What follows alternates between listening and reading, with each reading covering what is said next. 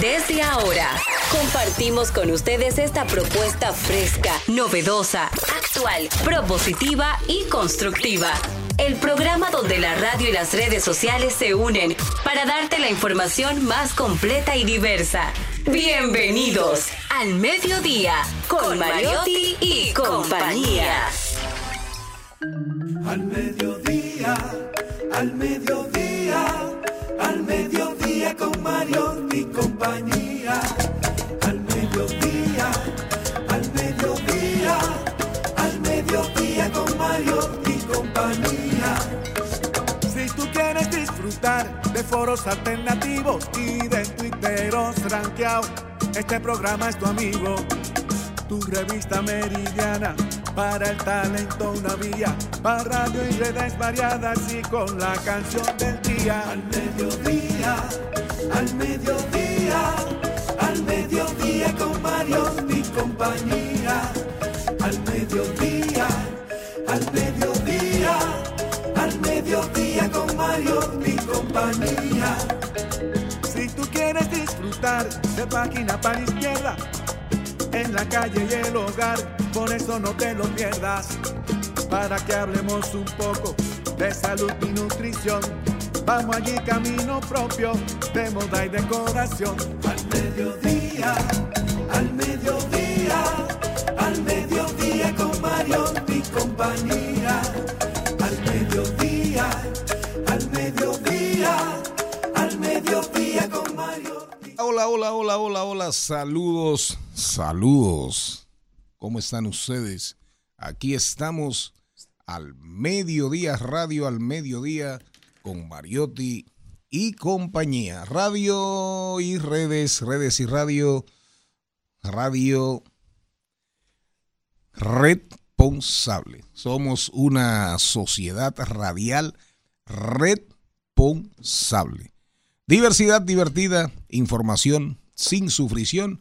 Aquí en Rumba 98.5 para todo el Cibao estamos en Premium 101.1, todo el Cibao central, comenzando por la ciudad corazón. Mambo 94.3 para la provincia de la Altagracia, pero de manera muy particular, Bávaro, Verón, y el país más hermoso de la República Dominicana, Punta Cana. Sí, señor. Sí, señora. Ustedes pueden vernos. Nuestro resumen, nuestro resumen es los sábados al mediodía, un resumen de una hora, sábados, domingos, por Telefuturo, Canal 23. Rumba 985 FM. Ahí estamos en vivo, oírnos, vernos en YouTube, rumba985fm.com. Arroba al mediodía radio, nuestras redes. Ahí estamos en Instagram, en Twitter o X, como usted quiera. A mí me sigue llamando la atención eh, Twitter. Es la que me gusta. Esta- estamos en TikTok. Estamos en TikTok, estamos en YouTube, estamos en Facebook.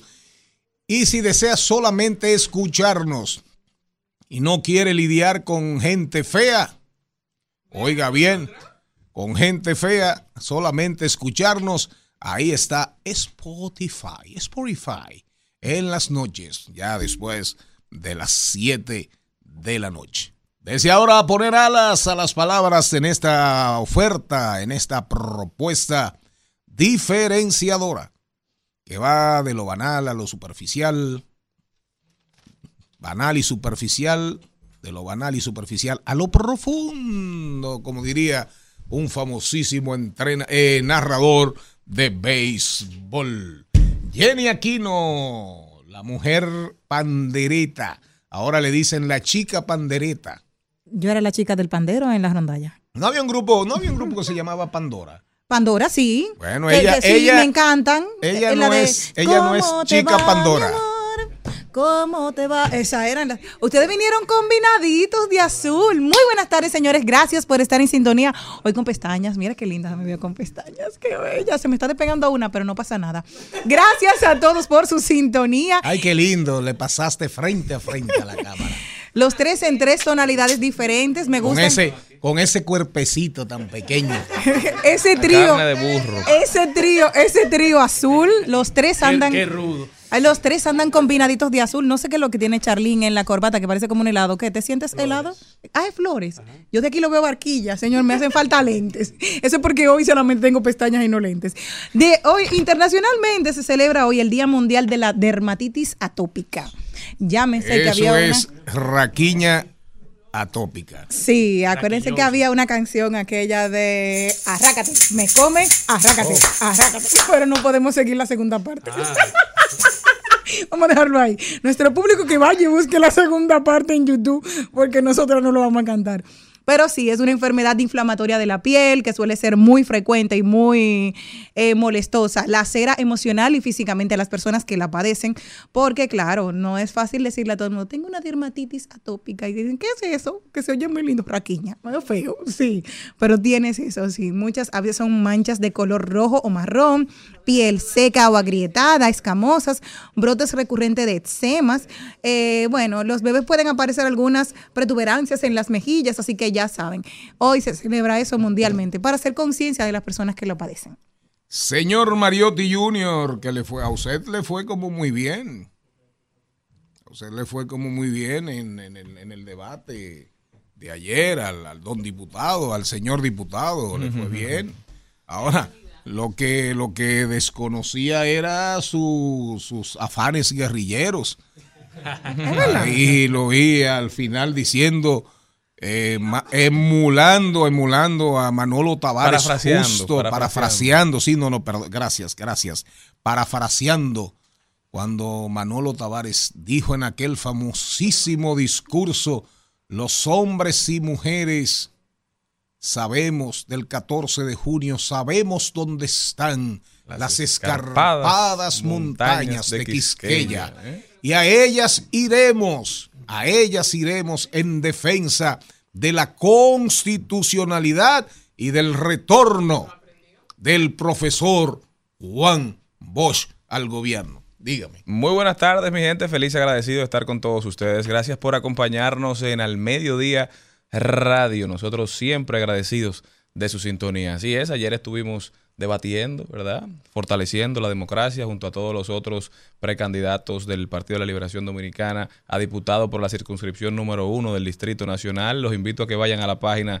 de Sol 106.5, allá podrán verla si no la vieron anoche. Una una, digamos, una dinámica sumamente entretenida la que se vivió ahí. Todos pudimos compartir de manera amigable, disentir incluso, exponer nuestras ideas y creo que esto solamente le suma a los votantes, a los electores y también a la misma democracia y al sistema de partidos. Agradecido de la oportunidad que se nos diera, gracias a Víctor Gómez Casanova a través de su plataforma Víctor en Vivo y sobre todo gracias a RCC Media. De verdad que la pasé muy bien y he recibido muy buen feedback, muy buena retroalimentación creo que, que hicimos un esfuerzo por, por dar a conocer nuestras ideas, nuestras propuestas y creo que fue fructífero. See. Sí, señor, habla como un hombre, el muchacho. Mire, habla le voy a bien, habla cosa, bien. Le voy a decir un piropo. ¿Eh? Usted pintaba muy lindo. ¿Usted ha visto qué hermosos espécimen usted tiene? Bellos, ¿eh? hizo un buen trabajo educando a ese muchacho. Buenísimo. Yo- oye, yo estaba orgulloso. Yo, coño, tanto tiempo de trabajo no fue Pero mal. por favor, eh, eh, ese programa no es un programa para decir eh, eh, palabras.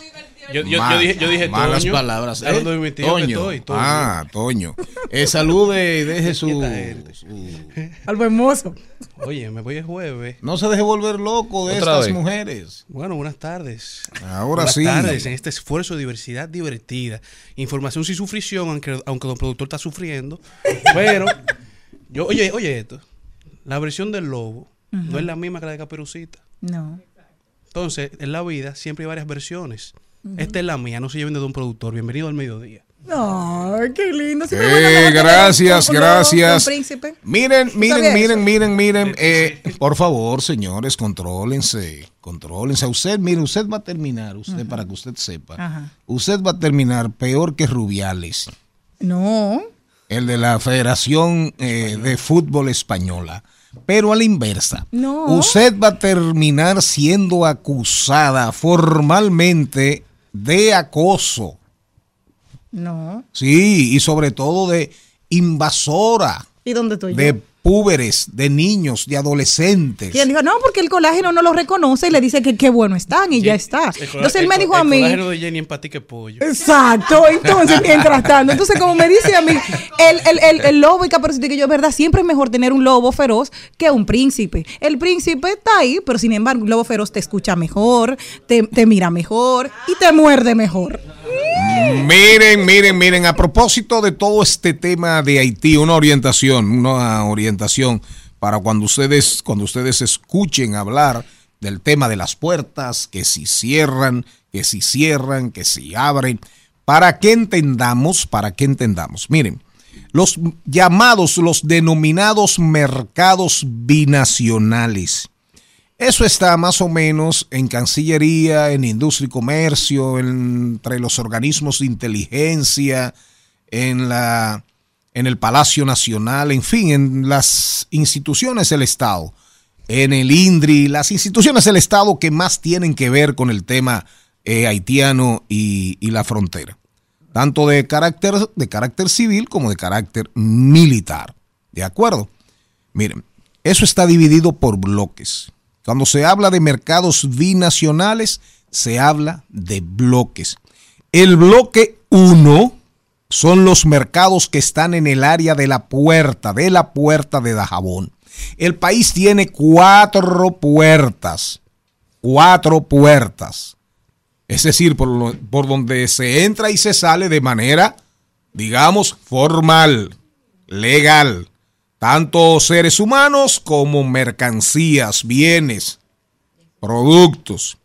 Ese mercado del bloque 1 es Dajabón, Tirolí, Tirolí, que se queda, lo divide, lo divide en dos la carretera internacional, Restauración, El Corozo, Guayajayuco y creo que hay uno en, en Río Limpio. El bloque 2 es provincia Elias Piña. Ahí está Comendador, que es donde está la puerta. Eh, Ahí cercano al área de, por ahí se llega a Macasías, Cachimán, si mal no recuerdo. Bánica, un paraje que se denomina Ato Viejo. Las matas de Farfán la ubican en el bloque 2 de Elías Piña. Los cacaos, los cacaos, que es un poblado que queda exactamente en la carretera internacional también. Cuando usted cruza Pedro Santana, usted llega a Bánica, cruza el Artibonito, ahí hay un badén después de la fortaleza en el municipio de Pedro Santana. El primer poblado que usted encuentra es Los Cacaos. Creo que ahí hay dos escuelas, una haitiana y una dominicana, si mal no recuerdo. Cañada Miguel es parte del bloque 2. Cañada Miguel es un poblado que usted encuentra cuando sale de Hondo Valle, provincia de Elias Piña, para internarse en la Sierra de Neiva. En la Sierra de Neiva. Usted va a encontrar un pobladito que se llama Cañada Miguel. Cuando usted comienza a subir camino a Pinos del Edén, del Edén, a salir a la descubierta, ¿de acuerdo? Ahí usted se topa con Cañada Miguel. Ahí en Cañada Miguel, cerca de Cañada Miguel, hay un destacamento que se llama Aniceto Martínez, que fue un héroe restaurador. Y ahí está, por ahí pasa, hermosísimo, limpiecito, clarísimo, el río Macasías, que deviene en río Matayaya, camino al Artibonito y al río Los Jobos, allá abajo ya entre Elias Piña y las matas de Farfán.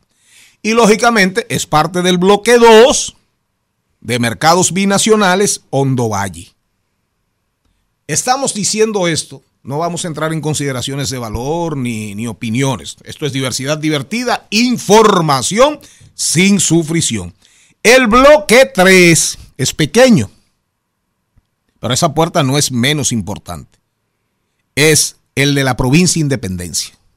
La puerta de Malpasé, de Malpaso, que ahí mismito usted se toca se topa con el, el lago Azuay, el lago Azuay, que es como el equivalente al lago Enriquillo, dominicano, pero haitiano. El Azuay. Ahí está la puerta de Malpaso. Y ahí eso incluye Cacique, Enriquillo, comunidades que están integradas al bloque 3 del mercado binacional de Jimaní. El más pequeño de, el más pequeño de todos es el bloque 4, que pertenece a Pedernales. Y para que se tenga una idea, ese bloque 4, que es la provincia de Pedernales, tiene, una, tiene un área que se llama Anzapitre. Ancepitre, que tiene una playa hermosísima. Pero Ancepitre, atención audiencia, Ancepitre, o Anzapitre, no recuerdo cómo se pronuncia la pendejada, es un barrio de Pedernales. Entiéndase, es un barrio de Pedernales. ¿Mm? Un barrio de Pedernales. Usted hace así, sale, camina una calle, cruza una calle y usted se encuentra con Haití.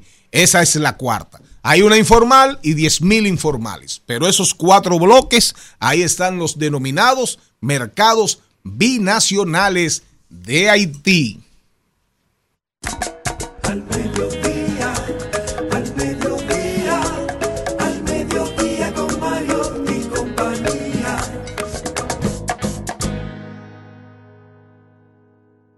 Barrio lo vi pasar con el tumbao que tienen los guapos al caminar. Las manos siempre en los bolsillos de su gabán. Pa' que no sepan en cuál de ellas lleva el puñal.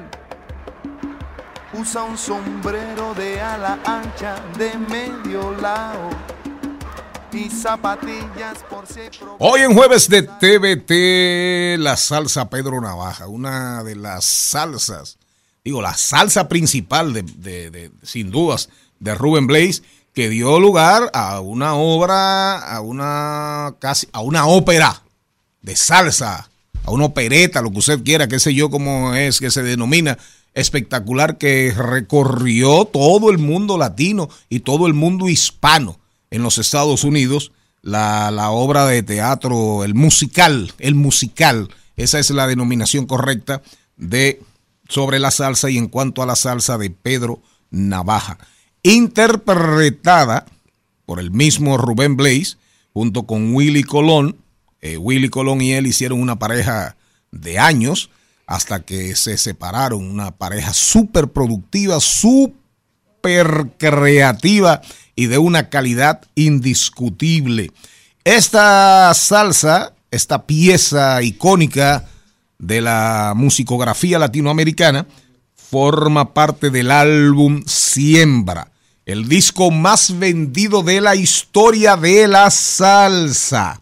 Y el video, el video original, original de esa salsa de Pedro Navaja, eh, fue la figura, fue don Andrés García, el actor dominicano, mexicano, mexicano más que dominicano, pero dominico-mexicano, nació aquí, ¿verdad? Eh, fallecido no hace, no hace mucho tiempo. Rubén Blaze, eh, 22 premios Grammy.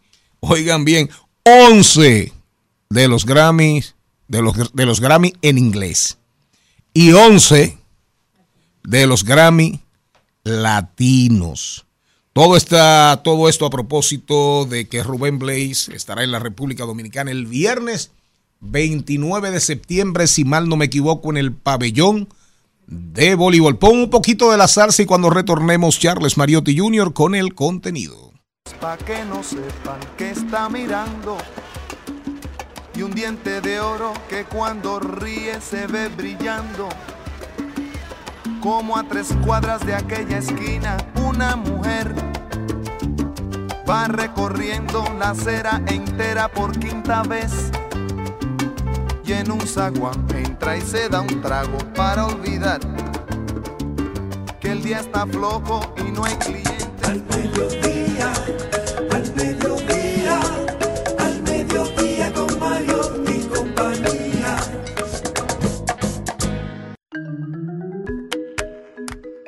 Y arrancamos con plato fuerte, el hombre de Dale Mente Podcast y de Dove Agency, don Erickson Duverger, ya está con nosotros. Hoy nos va a hablar de Van Reservas y la dominicanidad, marketing efectivo. Además, para que no se olviden, el fanático número uno en República Dominicana de Porfirio Rubirosa. Ese es Erickson Duvergé. Luego nos vamos con Ahí lo dijo. También rodaremos por el mundo, hablaremos de deporte con Carlos Mariotti. Y hoy, la doctora Leimi Mairete Cruz estará con nosotros y es nutrióloga clínica y nos estará hablando de la dieta keto, las pros los pros y las contras. Compartiremos buenas noticias, analizaremos las principales tendencias de las redes sociales y estará con nosotros Richie Power también, que nos va a hablar del primer congreso de salsa que tendremos en este primer congreso de la salsa. Buenas vidas y buenas vibras con Jenny Aquino. Hablaremos de tecnología y en clave ambiental. Hoy estará con nosotros la Tasha Goff, bióloga marina y presidente de la Fundación Verde Profundo, un espacio de activismo y restauración de la vida marina de Boca Chica. Señores, no se muevan porque este programa apenas comienza y Erickson ya está con nosotros. Ponle. Al mediodía, al mediodía, al mediodía con Mario y compañía. Codex, Codicus, Codiculus, Código, Dígitos. Dedo, digital. Los códigos digitales hoy son normas que casi nos gobiernan. Erickson Duvergé nos cuenta y edifica para convivir con ellos. Códigos digitales, códigos digitales, códigos digitales. Sí, señor, el hombre de los códigos digitales, Erickson Duvergé con nosotros. En Banreservas se escucha mi voz. Es así. ¿Cómo fue? En Banreservas se escucha ¿Y qué, tiene, ¿Y qué tiene que ver? Ey, pero me hubiesen dicho y te venía en traje también. Sí. no te invitaron, Pero no te invitaron al desayuno. Erickson. Don Charlie, ¿usted sabe un dato también de Pedro Navaja? Que Gabriel García Márquez, Mm, que, Ahí está el hombre, dale mente. que un gran amigo de Pedro, de, de Rubén, le Era un gran amigo. Era. eh, se lamentó, decía que se lamentaba mucho por no haber escrito Pedro Navaja, que Pedro Ah. Navaja era el desconocido más conocido del mundo. Así O es. sea que Yo vi, yo vi la, yo vi la, el musical, lo vi dos veces. Lo vi dos veces. Eh, básicamente eh, los talentos eran predominantemente boricuas. Y algunos eh, latinos, pero digamos de residentes en Estados Unidos. Y el, el musical abarrotó aquí. El musical aquí abarrotó. Estamos hablando de, de la década de los 80. Tremendo musical.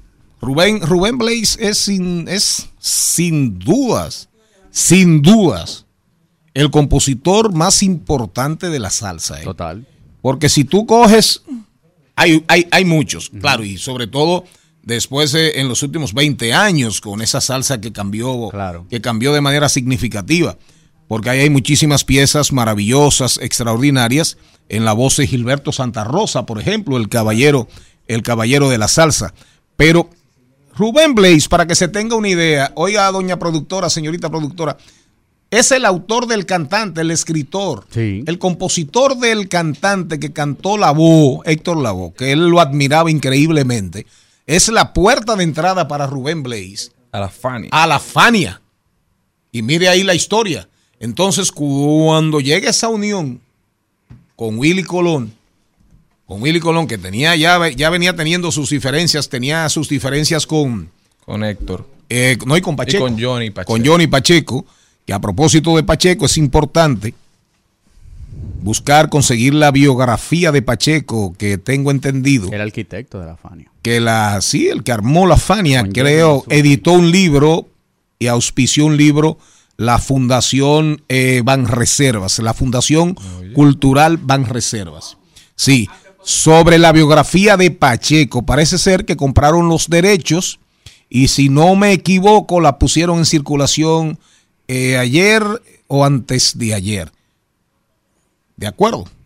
Búscate, tenga manos por ahí a propósito de Rubén Blaze, el cantante, con el cantantazo Y- Héctor Lavoe. Y esas letras del cantante están en la Universidad de Harvard. O sea, él se las cedió, las, el manuscrito y el, Original. el primer borrón están en Harvard. Oiga esa Patrimonio vaina. de la humanidad. Patrimonio. Salsa intelectual con Rubén Blaze. De, de, Jul- de Pedro Navaja también nace Julito Maraña, el personaje de la canción de Tego Calderón. Julito, al. Julito Alimaña. Julito Alimaña. Julito Alimaña. No, pues son diferentes, son diferentes. Qué mala madre. Julito Alimaña.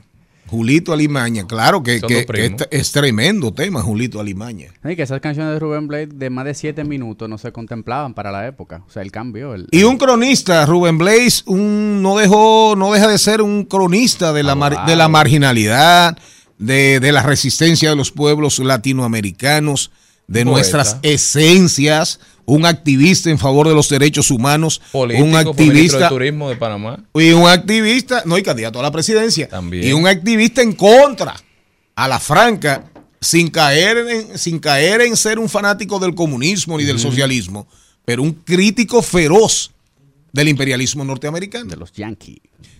Vámonos con el tema. Erickson ¿Cuál es el Duverger, Ah, ahora sí. Ahora sí. Salimos de Dale Mente y entramos al mediodía. Cuéntame, Erickson, ¿qué es lo que está pasando con el Banco de Reservas y su apoyo a la dominicanidad? Sí, señores. eh, bueno, un tema que siempre me apasiona, el tema de las campañas publicitarias, y debemos de, de aplaudir lo que en los últimos años ha estado haciendo Banreserva a nivel de publicidad. Y tenía varios, tenía, tenía tiempo dándole seguimiento a lo que ellos estaban haciendo, pero con el último video que sacaron hace poco, bueno, con la campaña publicitaria, que es la de detrás de un dominicano, hay muchos más echando hacia adelante. Yo dije, no, espérate, esta gente realmente, eh, desde el 2014, 16 creo que fue que cambiaron la marca, han venido eh, dando pasos firmes y sobre todo con mucha continuidad con los mensajes que han estado dando. Ustedes saben que el tema de la dominicanidad es un tema que muchas marcas intentan apoderarse de- del discurso y demás. Pero últimamente, eh, sobre todo las marcas de productos retail, o sea, marcas de productos de consumo masivo, que habían tenido ese espacio, de cierta manera ha sido abandonado. Ya sea porque son marcas que han sido adquiridas por, por, por- multinacionales y demás, y se ha perdido un poco esa conexión. Eh, Banreserva siempre lo ha tenido, pero ahora es que está dando, ahora es que se siente mucho. Y muestra de eso es que en los pasados EFIS Awards del 2023, que es un premio que, bueno, que premia la, efectividad de la publicidad, no tanto la creatividad, es qué tan creativa es la campaña y qué tan efectiva fue a nivel de resultado y qué tan retador fue.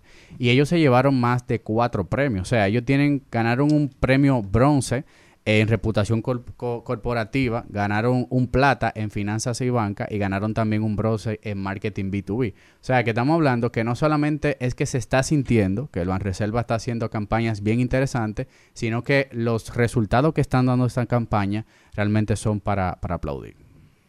Con respecto a, a los mensajes que están tratando de llevar, no sé si ustedes se recuerdan que cuando ellos salieron con su rebranding, ellos decían el Banco de los Dominicanos.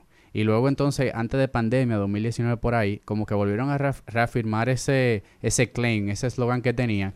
Y en vez del Banco de los Dominicanos, decía el Banco de todos los dominicanos. Entonces, cuando ellos dieron como ese paso, fue que al entrar la pandemia, vienen con los mensajes de somos invencibles, que la... Que Y la sí, recordamos. Exacto. Eh, todo el tema de, del orgullo dominicano. Pero sobre todo 2022-2023 se han apalancado mucho en la diáspora. Ustedes saben que ellos han, hecho unos movimientos estratégicos, tema de que tienen una, un- una oficina representativa en. España, y eh, se habla de próximamente uno en New York y eventualmente Miami. que ya se está, vi algunas fotos que ya casi está eh, lanzándose esa de New York.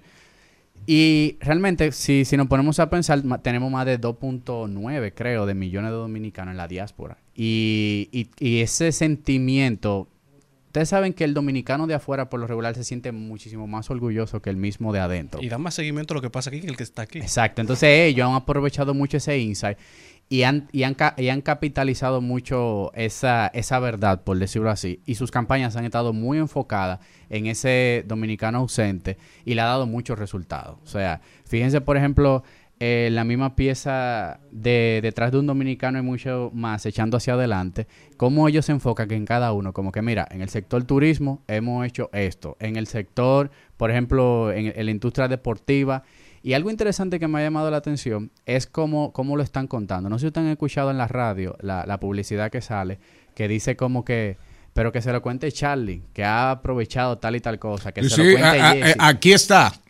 El comercial que creo que suena aquí es ese. Esa, ese comercial lo hizo OR Advertising y fue Juan Basanta que, que, que, que fue el director de la, de la producción.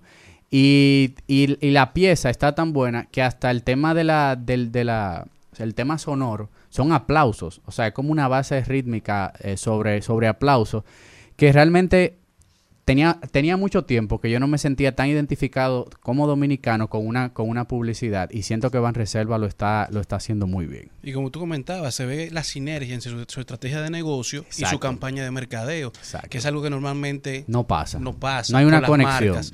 Exacto, tú ves muchas campañas que salen y tú dices, ok, pero ¿cómo eso conecta con la marca? ¿Cómo eso conecta con los objetivos? ¿Cómo, cómo eso conecta con lo que tú me estás vendiendo? Exacto. Que con Barreserva vemos que sí funciona y lo están haciendo. Y como tú dices, o sea, yo creo que desde, el- desde el verano todo lo mueve. Tú no veías una campaña tan buena aquí. Que incluso, fíjate cómo Cervecería tuvo que... re- La, re- la viene recuperar tuvo ahora. que hacer un remake de, del verano todo lo mueve. Porque es cierto con lo del clásico, pero ya el clásico de por sí ya mueve eh, todo el tema de, de- de la dominicanidad. Pero Van Reserva a nivel institucional, que también es difícil, porque es muy fácil representar la dominicanidad acortando palabras, usando jerga y demás, pero con un mensaje más emotivo, con un tono de comunicación más cercano, a veces hace muy difícil poder armar estas piezas y, y de verdad lo están haciendo muy bien. Pero lo, lo de. Tú arrancabas tu introducción, en la introducción, ya del tema, después de hablar de Pedro Navaja, Juanito Alimaña. eh, las grandes marcas dominicanas. La vida entera, uno creció. Uno creció con Cervecería Nacional Dominicana, presidente, Marca marca, país. la cervezuana. Una jerga solamente en torno a la, a la, a la cerveza. La fría. La, la- la fría, dame una fría. Una fría era presidente, eh, vestida de novia, una ceniza. Que incluso se sustituyó presidente, era el nombre de la marca. O sea, la Así gente ni es. siquiera decía dame una cerveza. Así Exacto. es. Presidente de la cerveza. Dame una, general. dame una Coca-Cola y Pepsi Cola que se la lleve el diañi. Exactamente. Entonces, dame una Gillette. Y era una Gillette. Y, y navaja. había Brugal, marcas. ron. Y había Cualquiera, marcas. El que tú tengas. En algún momento, Brugal se convirtió en ron. Exacto. En sinónimo de ron. Bermúdez lo fue en algún momento. Sobre todo, es- sobre todo esas dos. Pero al comprar, al, al cervecería salir de manos dominicanas, vino una desconexión total con eso. Sí, es así. Pero fíjate tú que han tenido, de alguna manera, han tenido que mínimamente, entiendo, retornar. Claro. Y las grandes telefónicas, sobre todo, eh, claro, han tenido que irse ahí al sentimiento, a, a la nacionalidad, al orgullo, que también nunca se desvincula de los contextos eh, psicosociales, sociológicos, políticos, económicos. Hay momentos donde las marcas tienen que sumarse, digamos, a un espíritu Claro. a, eh, buscar, eh, elevar, estimular eh, ese espíritu que anda, que ellos asumen en su y que ven en sus investigaciones en el sentimiento y en el alma social. Es así. Y creo que por ahí es que anda la cosa. En el, en el caso del Banco de Reservas, en el caso del Banco de Reservas, tiene mucho sentido no solamente porque es un banco, es el banco del Estado Exacto. es el Banco del Estado y tiene que andar también en línea, tiene que andar también en línea con el gobierno de turno Claro. y las realidades y las realidades y verdades del momento. Si tú coges todos los bancos, en algún momento estimulan eso. El orgullo nacional, el orgullo dominicano, eh, el alma dominicana. Pero en el Banco de Reservas la obligación es doble. Es así. La obligación es doble porque es el banco de nosotros. Es, es el banco tuyo, es el banco de Jenny, es el banco de Cristian, es el banco de todos. Así mismo como cambiaron el, el- el- el logo, digo, el El el- eslogan. es el banco de todos los dominicanos. Claro.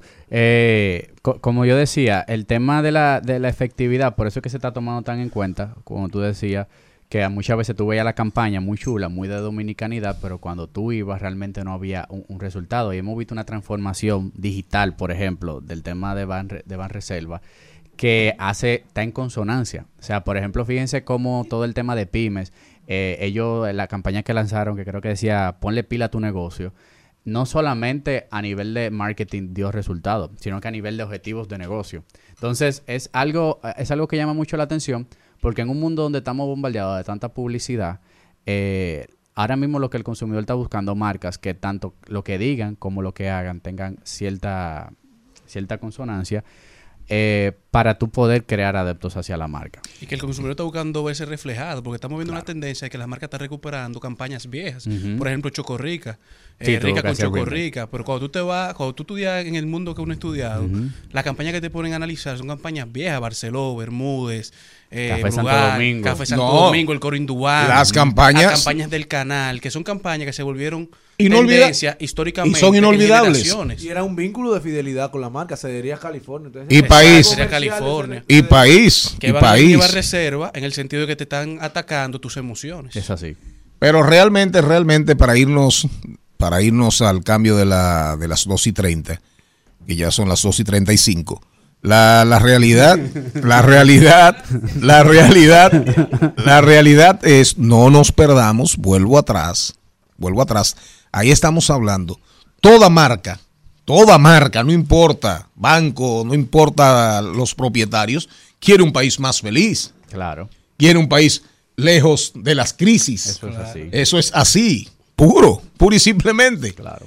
Los, los únicos que se hacen ricos en medio de las guerras son Los grandes, lo- las, las grandes fortunas, los plutócratas del mundo, que están cayendo las bombas en un país y, y compran bonos, porque en ese momento de crisis sale mucha gente a vender y los compran a precio de vaca muerta, pero saben que los estados, por más mal que les vaya, nunca quiebran. Eso es cierto. Nunca quiebran. No ha quebrado la Argentina. Y que mientras más grande se torna el pastel, más grande es tu No ha quebrado la Argentina y siempre aparece una mina de oro. Y siempre aparece, y a- cuando viene a ver aparece una mina de litio, o de rodio, o de germanio, germánico, qué sé yo, cómo es que se llaman todos esos metales raros. Ahora, el Banco de Reservas, el Banco de Reservas tiene un compromiso y tiene que andar. ¿Por qué se mete el Banco de Reservas en el tema de, de la informalidad a estimularla? Digo, de las pymes Ajá. y de las MIPIMES. Simple, porque las estadísticas dicen que la informalidad viene creciendo, Claro. viene creciendo. Y por eso En- hicieron toda la colaboración conmigo. La Claro, claro, entonces ahí hay un tema que tiene que ir amarrado a políticas públicas y a pretensiones del gobierno y el Estado. Claro. Que no, para en conclusión, hay que aplaudir que aunque es un banco del Estado, a ejecutarlo no es tan fácil. Y, y sobre todo con la presión que ejerce eh, el mismo Estado. Aplaudir a Densu, OR Advertising y todas las agencias que orbitan en la marca de Banreserva porque realmente lo están haciendo muy bien. Para seguir esta conversación con Erickson Duverger y los códigos digitales. Erickson Duverger en todas las redes sociales. Le está yendo súper bien, déjenme decirles que Erickson desde que comenzó a ser fijo en este programa y desde que se juntó con el don productor y el don conductor, déjenme decirles que tiene una oficina nueva, Ay. que, Sí, ya no que ya no comparte lugar y que tiene información, y ¿cómo que que tiene llega? más Estamos y que No, tiene Él te hace, pero él mismo lo. y que tiene más de 35 empleados ya. Soy el cantante que hoy han venido a escuchar lo mejor del repertorio. A ustedes voy a brindar y canto a la vida de risas y.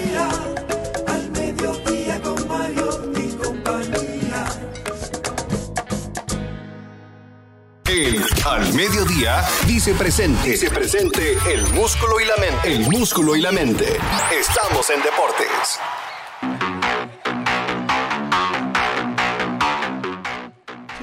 Atención, atención, aquí fuera del aire y dentro de la cabina una discusión súper interesante sobre el debate, el debate Un de debate sobre el debate.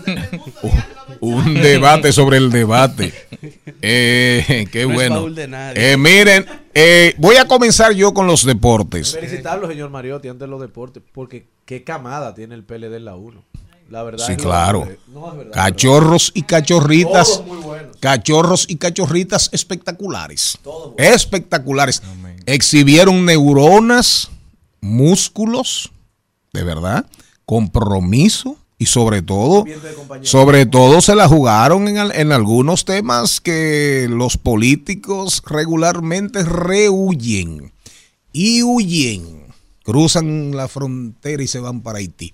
Mire, cuando le, tratan esos, esos temas. Señor Mariotti, Carlo Mariotti, miren, lo que pasó en Serbia, creo que ayer, a Djokovic le hicieron un... El recibimiento de Djokovic en Serbia fue una cosa de espanto y brinco, como diría un narrador emblemático de la pelota dominicana y un cronista deportivo, de espanto y brinco. Pero sale una reacción, ¿usted sabe de quién? ¿Usted sabe de quién sale una reacción súper interesante y digna de analizarse?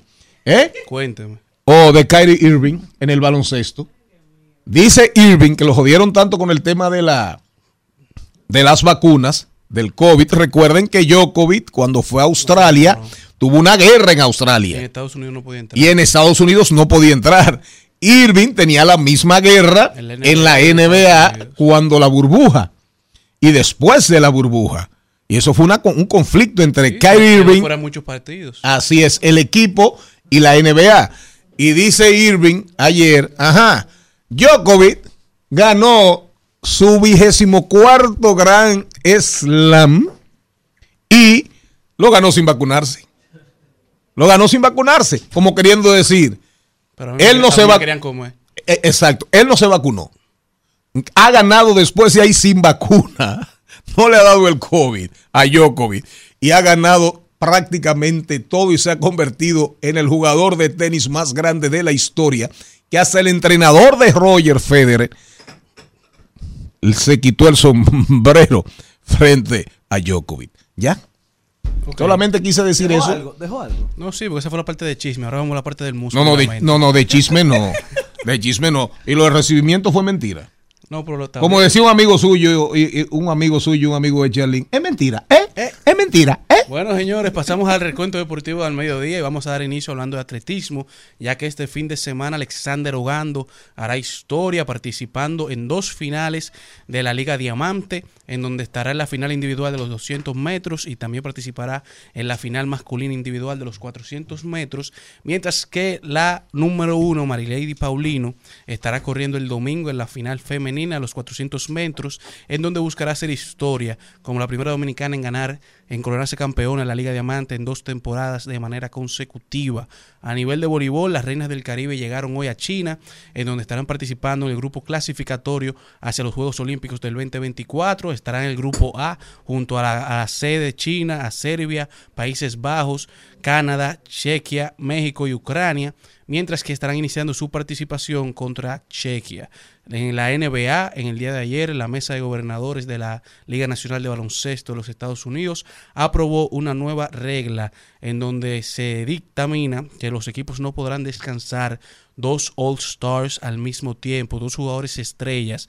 Se entiende por estrella un jugador que haya sido electo en las últimas tres temporadas al fin de semana y el juego de estrellas o que haya quedado a final de temporada electo en uno de los tres All NBA team en los últimos tres años. Esto para evitar que los jugadores y los equipos estén sacando jugadores eh, que tienen un punto específico dentro del tema de los ratings, de las participaciones y en el resultado de los juegos en juegos consecutivos como ha sucedido en temporadas anteriores. De igual manera, en las grandes ligas, ayer Juan Soto llegó a 30 jonrones, segunda ocasión de su carrera que logra llegar a 30 o más jonrones, lo hizo en el 2019 con 34, y se une a Ted Williams, Mel Ott, Mickey Mantle, Eddie Matthews y Jimmy Fox como el sexto jugador en la historia con múltiples temporadas de 30 jonrones o más y más de 100 bases por bolas antes de los 25 años, mientras que Mookie Betts se une a Alfonso Soriano como el segundo jugador en la historia de las mayores con temporadas consecutivas de más de 35 jonrones, mientras que en el, el béisbol invernal en Lyon Ayer se celebró, como habíamos comentado, el draft de novatos del 2023, en donde en la primera ronda tenemos el top 6 de jugadores, el top 3 de los que fueron electos, eh, el, el draft de Lidón que está en la posición número 6 de las 100 ligas menores y se caracterizó en el día de ayer por el gran talento de catchers en la receptoría, muchos catchers en este draft de Lidón, en donde el primer jugador que salió electo en el draft por los Leones del Escogido fue el tercera base de Tampa Bay, Junior Caminero. Después vino Tyron Liranzo con los toros, que es Casher, Yancel Smith, shortstop por las estrellas, Carlos Jorge fue el cuarto de los- por los gigantes, que es infield, Rafael Morel, shortstop, fue electo por las águilas, y el sexto en la primera ronda fue Samuel Basayo, Casher, que ahora pertenece a los Tigres del Licey. Cerrando así el recuento deportivo de este jueves. Diga. En al mediodía. No, no, no, no, no puede, no podemos dejar de decir aquí, espérese, que lo que está pasando con Eli de la Cruz. A Eli de la Cruz creo que lo están cambiando de, de, de, de- en, de turno, eh, del roster, en la alineación, no lo están sacando de juego, pero lo están subiendo. Lo están, no lo están, no- en ese está 1 entre los primeros. 1-4 no está entre los primeros.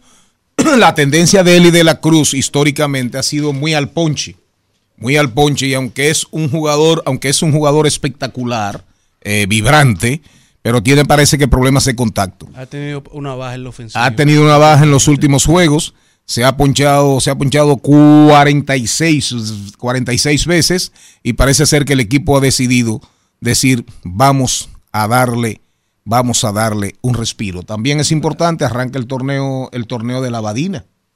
Arranca el torneo de baloncesto superior del Distrito Nacional. Ojalá, ojalá le vaya bien a ese evento, que es uno de los eventos, uno de los eventos de mayor tradición en la República Dominicana. Diego Pesqueira, ojalá, ojalá te vaya bien. malos y de cosas buenas vinieron a divertirse y pagaron tiempo para tristezas, vamos cantante comienza.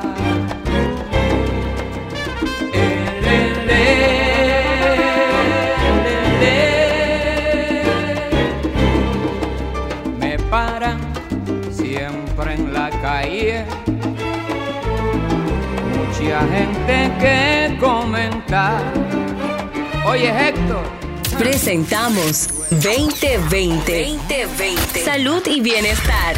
En Al Mediodía. Con Mariotti y compañía. Aquí estamos, aquí estamos dentro de la alaraca, la algarabía de esta cabina. Eh, Estamos en debate. Parece ser que aquí en esta, en esta, en esta planta hay un exceso de mujeres lindas, pero también parece que de repente están apareciendo como muchos muchachos eh, lindos, bonitos. Porque yo no sé por qué entra tanta gente a esta cabina. ¿Será por mí? No creo. Segurito Carlos. que sí. ¿Será por Cuando mí? tú no estás aquí no Carlos. entran. Por Carlos. Tiene que ser por ti, porque eh, así como dice Charlie Jr., no entra cuando usted no viene. Cuando yo no estoy aquí no entra. Parece que usted trae algo. ¿Eh? Trae algo. Me sintieron un menudillo. sí.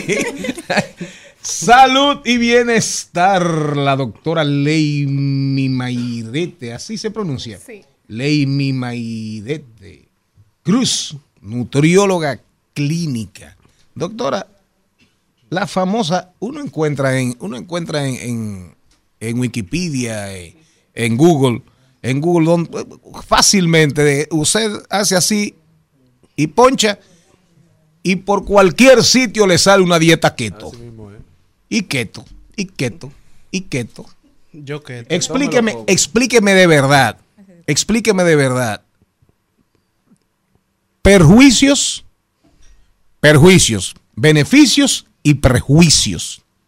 Adelante, doctora. ¿Usted, usted es el producto de una dieta keto? No. No, se nota. Pues eh, la dieta keto, como bien mencionó, es una de las que está muy en tendencia en los últimos años, eh, pero realmente pensaríamos que es de ahora, pero no. Desde siempre eh, se ha venido viendo la dieta keto y se ha eh, involucrado en investigaciones científicas relacionadas con diferentes tipos de enfermedades, algunas de manera exitosa y otras no, pero de hace muchos años, hasta el siglo XIX. Entonces, ¿Cómo? hay- sí, desde el siglo XIX. Desde el siglo XIX existe la dieta, La dieta keto. Claro, con variaciones, exacto. Entonces, ¿en qué consiste la dieta keto? Vamos primero a dar un Ah, de qué consiste. Pues se trata de una restricción severa de el consumo de hidratos de carbono, de los famosos carbohidratos, para que la gente entienda, pastas, eh, arroz, víveres. Entonces, se ha- hay un aumento en el consumo de las grasas. Entonces, en e- todo este proceso metabólico, la fuente principal que suele ser de, de combustible del organismo, que son los carbohidratos, se sustituyen por las grasas. Y se liberan los famosos cuerpos cetónicos. De ahí viene el nombre ¿Los de qué? ¿Los qué? cuerpos cetónicos. Y de ahí viene entonces el nombre de dieta cetogénica, eh, famosamente conocida como dieta keto. Entonces, hay una reducción tan excesiva del consumo de carbohidratos que se reduce de 50 gramos o hasta menos. Eso digamos que un poquito, eh, hasta un bagel po- podría tener menos cantidad de ahí. Sin embargo, las grasas aumentan para un consumo entre el, entre el 70 y hasta el 80%. O sea, el aumento es la grasa, no es la proteína. Ah, Exacto, las proteínas en comparación con otro tipo de dietas hipocalóricas, que no son dieta keto, estaría más o menos eh, moderada, digamos. Entonces, aquí viene la discusión. ¿Es buena o no es buena la dieta keto? Entonces, no es que yo digo que aquel dice si es buena o no es buena. Es lo que dice la ciencia. Entonces, ¿qué dicen las investigaciones? Actualmente hay una división de grupos.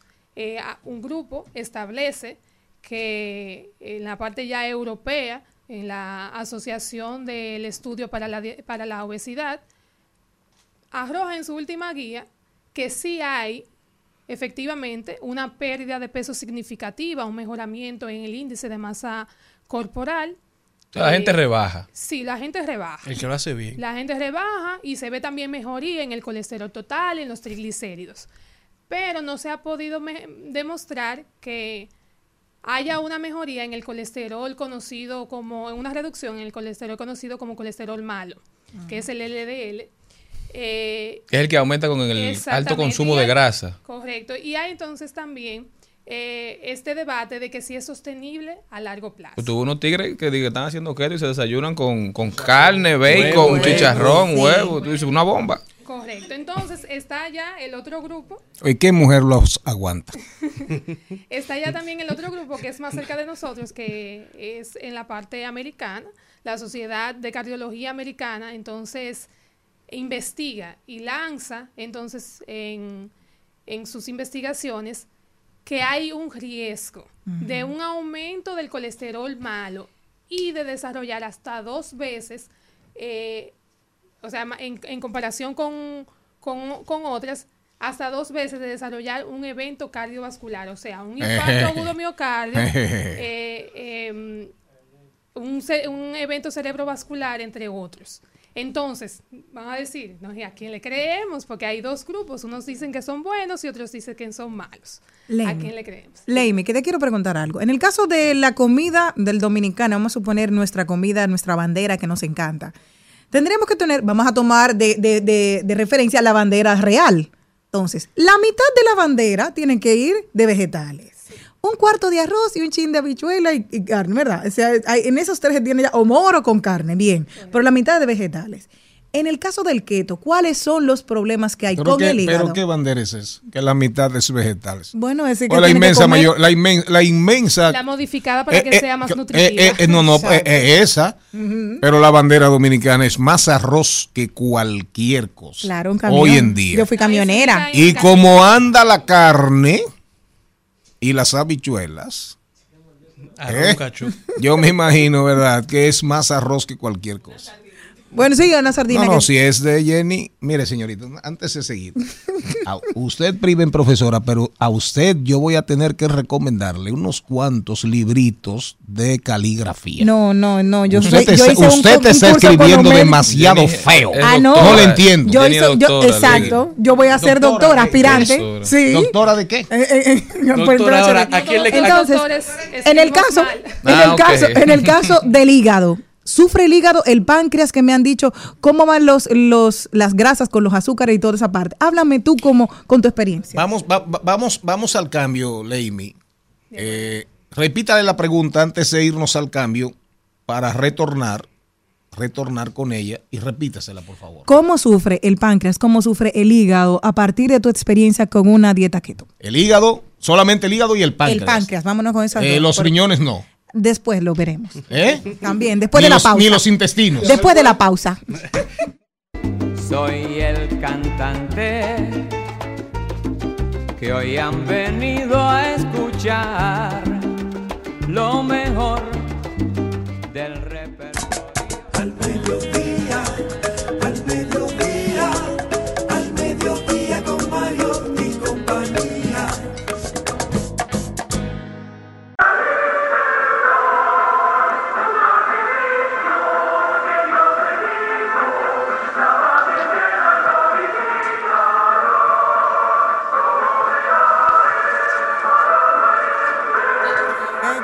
Yo no lo entiendo, pero en principio, por la melodía, asumo y presumo que es el himno del 14 del movimiento 1J4.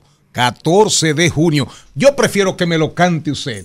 Vamos. Llegaron llenos De patriotismo. enamorados de un puro ideal y con su sangre noble encendieron la llama gusta de la, La libertad. ¡Un aplauso a Jenny Aquino! Mira, doctora, nos quedamos En el hígado. efectos en el, en el Hígado, páncreas, páncreas. y en el hígado. En principio. Adelante, con la dieta quieto.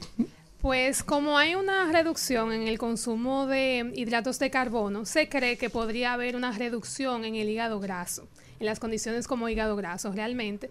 Eh, pero vuelvo y repito, igual, igual como pasa eh, también con el páncreas, que está contraindicada ya en pacientes que tienen, por ejemplo, pancreatitis y otro eh, tipo de... Pancreatitis es la inflamación del El- páncreas. Exactamente, correcto. Eh, está contraindicada en estos casos y en otros trastornos relacionados también con el páncreas, pero Y con, hígado, y con hígado graso me imagino que ni hablar. entonces volvemos a lo mismo. Las investigaciones son todavía eh, muy pocas. No es que sean tan pocas, realmente el problema es que el tiempo No son concluyentes. Debería ser más largo, todavía es muy pronto, deberían tener mayor cantidad de participantes estos estudios para que podamos con seguridad eh, tener eh, respuesta a estas preguntas. Entonces, ¿por qué tanta gente se mete en la dieta? Porque hay una pérdida de peso significativa, realmente eso sí está Sí, pero ¿qué precio se paga, Leime? Lo que pasa es que lo que se promociona es lo positivo, no lo negativo. Correctamente. Siempre que haya un consumo bajo de calorías, es decir, un- una dieta hipocalórica, cualquiera que sea esta, pues va a haber una pérdida de peso. Eso es así. Ahora, ¿es saludable o no es saludable? Esa siempre debe ser la pregunta.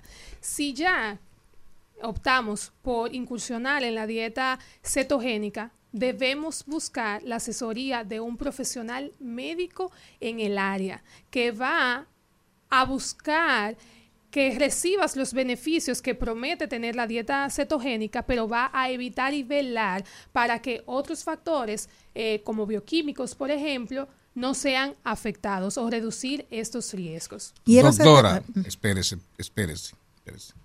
Yo soy un apasionado, pero de la dieta, ¿qué te importa? A mí me gusta.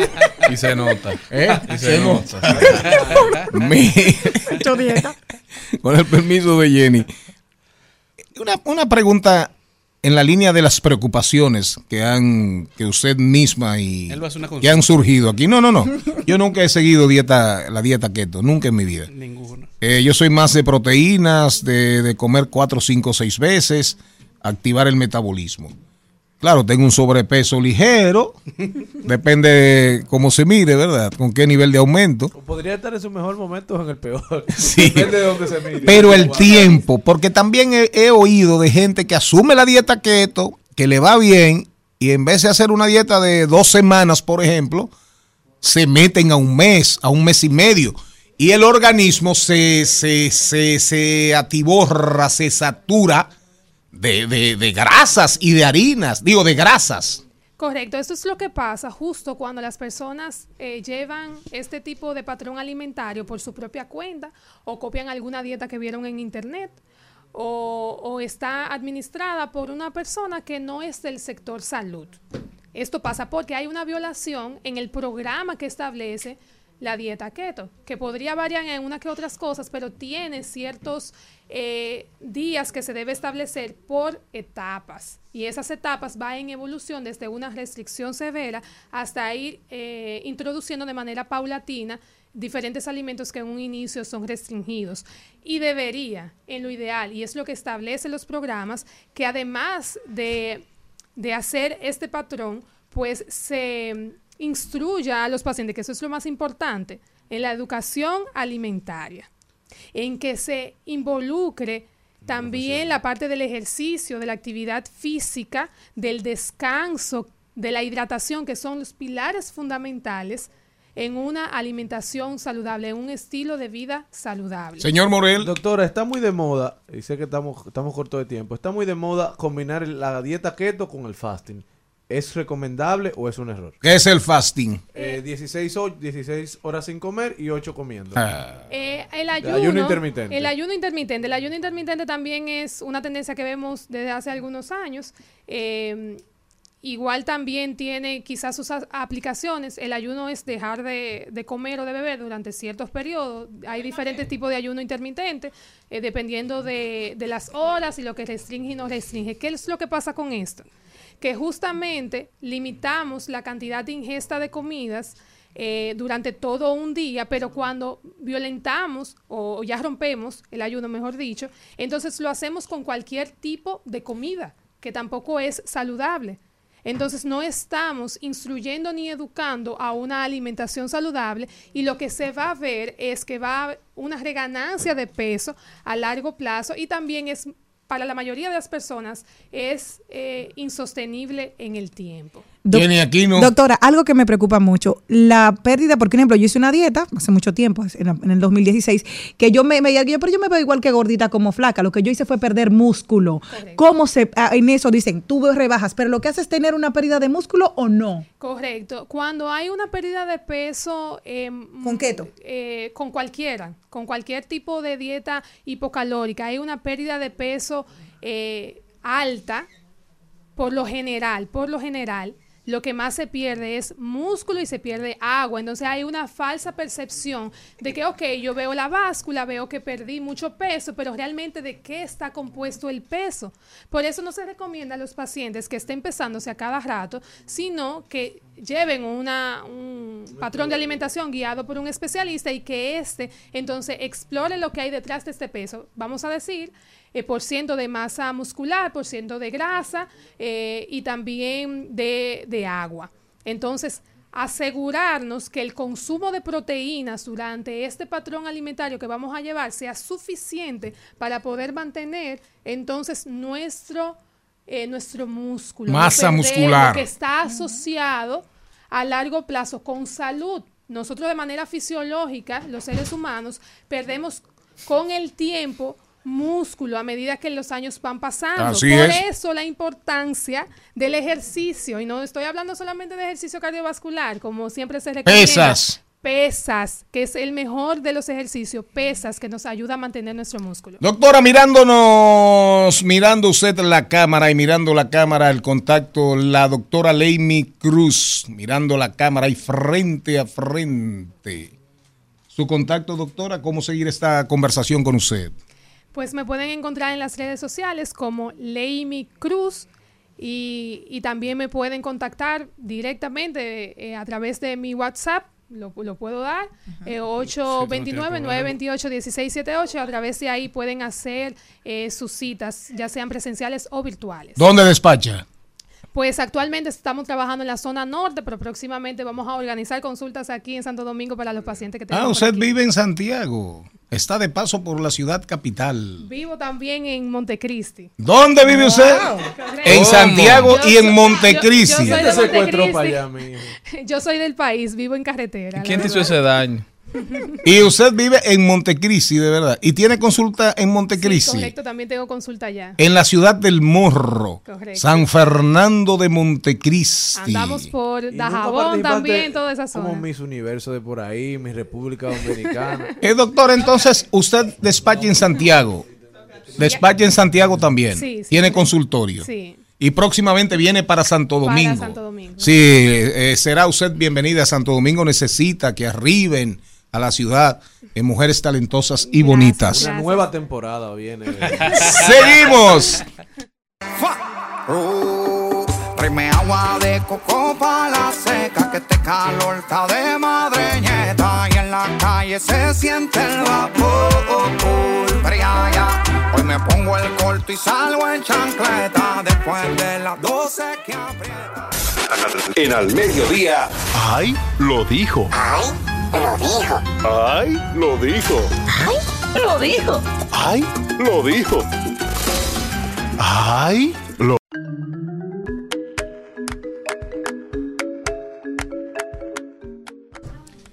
Vamos a ver, señor Mariotti, los Mariotti que están aquí, señorita Aquino, señor Morel. Me dijo algo. miren ustedes, miren ustedes, esa joven doctora, nutrióloga, Jimani, oye, que Jimani, no, no, eh, ¿cómo se llama? Montecristi. Montecristi de Jabón, Santiago y próximamente en Santo Domingo. Esa no quiere dejar un peso en carretera. No, a nadie. no, ella anda, ella anda, Anda con, con una, re- ella anda con una, con el dique de una represa atrapando pesos por ahí. Mira, nos juntamos una amiga mía y yo empezamos a hablar y me dijo, y yo, ay, mira, me tengo que ir al trabajo. Y me dijo, ¿en serio? Y yo, sí, yo me lo paso súper bien, yo, la, yo me, me divierto, me gusta y me apasiona. Dice él, bueno, pues mira, por motivo ajeno a mi voluntad, me voy a trabajar.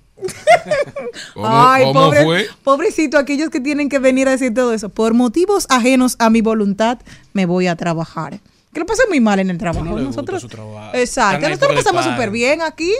Gracias a Dios, por esto no lo considero un trabajo, sino que realmente es como una hermandad, una comunidad. Venimos aquí a tocar pandero, pasarla bien, a reírnos un chingo. No, aquí la sorpresa es que no paguen. Gracias por venir. Señor Mariotti Jr. También lo dijo nuestro amigo el Monseñor Víctor Masalles a raíz de su renuncia de la diócesis de Baní. Se va a servir en Barcelona, dice, luego de un proceso de discernimiento a raíz de una invitación del cardenal Omeya, arzobispo de Barcelona, a colaborar en su diócesis, decidí aceptar el desafío junto a los retos que representa. Me siento muy agradecido por la acogida que me ofrece el señor cardenal. El Papa Francisco ya designó a su sucesor, así que la diócesis de Baní ya tiene, ya tiene una persona a la cabeza. Lo que pasa, eh, lo que pasa es que ahí hay un chisme bastante fuerte Y porque donde hay chisme está usted. ¿eh? no, No, no, no, no, no. O, eh, hay una hay una información que salió en un periódico de Barcelona. Masalles nació en Barcelona. Yo conocí a Masalles en el Club Naco. Masalles era nadador. Eh, lo conocí cuando era joven, bastante joven, igual que yo. Creo que yo le llevo a Masalles como cuatro o cinco años. Masalles, eh, en la información que sale en Barcelona dicen que no, que la diócesis de Barcelona desconoce esa información y parece ser que el, que el cardenal de Barcelona se ha hecho el suizo porque es un cardenal muy de los cardenales recién designados por el Papa Francisco. Porque el Papa Francisco creo que hizo como 14 o 20 cardenales hace un tiempito. Porque el Papa Francisco, ni corto ni perezoso, quiere tener peso, decisión en el próximo cónclave cuando él se retire. Que, que pretende retirarse vivo, vivo, no por muerte, no por desaparición física. Entonces, según los enterados de la iglesia católica dominicana, apostólica y romana, aparentemente, aparentemente a Masalles eh, dicen lo iban a destituir, ahí vino todo esto, ahí vino todo esto. Masalles en algunos puntos es de la de ese sector de la iglesia del obispado que disiente de algunas posturas del Papa Francisco. Eso es lo que anda por Cataluña, para que se sepa. Eh, ¿Quién más que tenemos que irnos? Yo, mucho tanto, con- mucho contenido que en el vaya día parlando de una hoy. miqueta. Si él llega diciendo, hola, buen día, ¿qué tal? ¿Qué faz? Que tú dices, el- y la carnedoya, ya él llega bien, o sea, Tiene es que de mencionar Barcelona. Ok, Sí, porque, claro. Ah, que llegue cantando el himno del Barça. Yo me lo sé el también. único país que ella conoce es Barcelona. No, bueno, y Madrid también. oye, Y Salamanca. Ah, eh, y eh, Salamanca. eh. Los Eh, tres. Ya Los tres. Los tres. Ya. Los otros son dos países porque recuerda Cataluña no. España. Recuerda que Eh, Cataluña no es España. Yo voy a, Cataluña y España hasta que digan lo contrario. yo voy a decir- yo voy a decir uno de mis cuentas favoritas Después que salgamos de ese segmento, hablaremos de tecnología. Ahí se hizo una cumbre en estos días súper importante entre los grandes de las grandes empresas tecnológicas con el tema de la regulación para la inteligencia artificial y no podemos dejar de hacer referencia en nuestro segmento, hablemos de tecnología, de este tema. Eh, dice Merlina, Merlina la ácida, Ay, que es una de mis cuentas favoritas, escribió Merlina creo que ayer, dice, al menos don Omar le dijo en la cara a Romeo que salió con su mujer. Pero después, mucho Aquí, después. aquí en el barrio jugamos pelo, aquí en el barrio jugamos pelota como si nada. Uno, uno se ríe. Como si nada. Uno se ríe.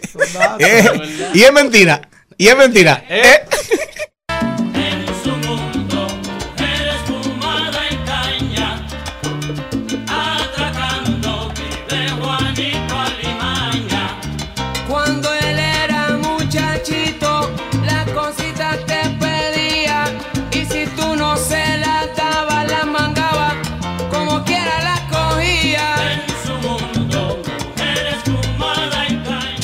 Mediodía, con Mariotti, con Mariotti y compañía, hablemos de tecnología. No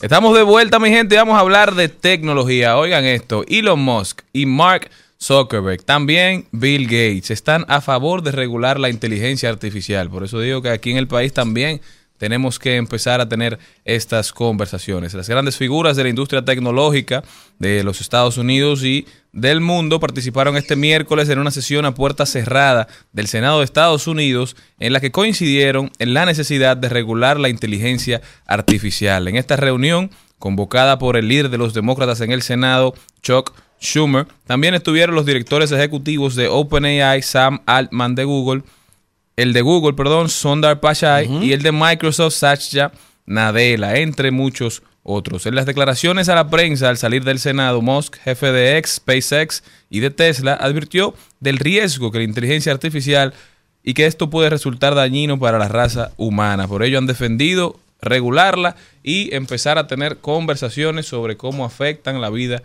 de la gente. Sumamente interesante. No quieren que pase lo que pasó con las redes sociales, que se volvieron tan grandes que el uso se convirtió en la regla y no había ninguna regulación que pudiese controlar el mal uso de la misma. Entonces nació para una cosa, pero se tergiversa y termina haciendo más daño que bien. Eso es lo que se está tratando de evitar. Cuando Elon Musk, que no cree en nadie, que no cree en nada, está hablando que algo hay que regularlo, yo creo que deberíamos hacerle caso. Bueno, Elon Musk, ya usted sabe, empresario También hay quienes dicen que lo que, sudafricano. quieren, que lo que quieren Musk, Zuckerberg y el mismo Bill Gates es frenar a OpenAI, tratar de que OpenAI no siga avanzando tan rápido para ellos poder ponerse a la par en cuanto a temas de tecnología y mantener la competencia. Pero realmente es una guerra y, y los países, los países hasta ahora. Y no dude usted, no dude usted de que eso sea un tema crucial y un tema de mucha relevancia en, en las próximas cumbres de los del G20 que hay así, de- sobre todo los G20 que ahora mismo hay una guerra abierta porque creo que creo que la China la China acaba de objetar. Fíjese usted que están hablando de inteligencia artificial, pero básicamente son los gringos, los norteamericanos. Eh, ahí no aparece nadie, ahí no aparece nadie. Ellos dicen, ellos dicen que estamos hablando, ya hemos hecho acercamientos con Brasil, con Corea del Sur, con Japón, sobre todo Corea del Sur, Japón, son países avanzadísimos en alta tecnología, en la tecnología más eh, sofisticada en todas sus expresiones. Alemania, que es un monstruo tecnológico, Inglaterra, Italia, en fin, con las grandes economías del mundo, sobre todo las más vinculadas con el mundo occidental. Pero obvian completamente dejan de lado a China, dejan de lado a, a Rusia. No mencionan conversaciones, hablan de conversaciones con la India ahí. Con la India, con Barat. ¿Cómo se va a llamar la India ahora? Es Barat. Barat. Eh, Barat, algo Barat. así. Eh, bueno, un homenaje a Barack Obama. no, no. Pon tú que sí. no sé, pon tú que sí. No, no, es, no es Chelcha, es Chelcha.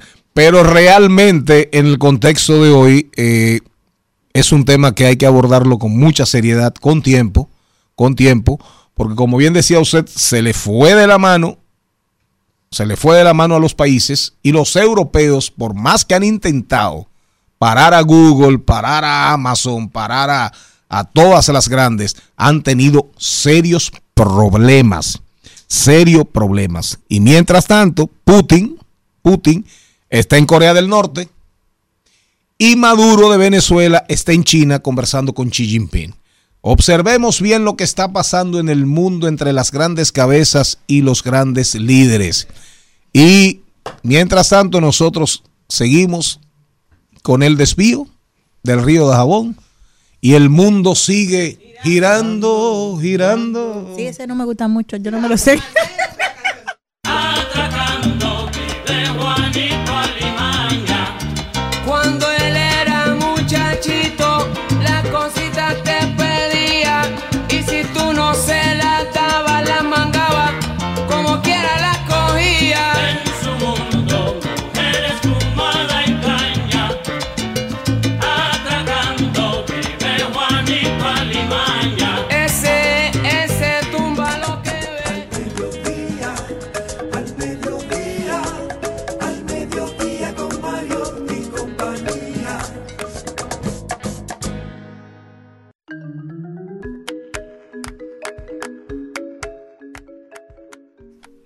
nosotros estamos súper felices. Miren, yo tenía como cerca de 19 años cuando Bebeco me agarró y me enseñó a bailar salsa.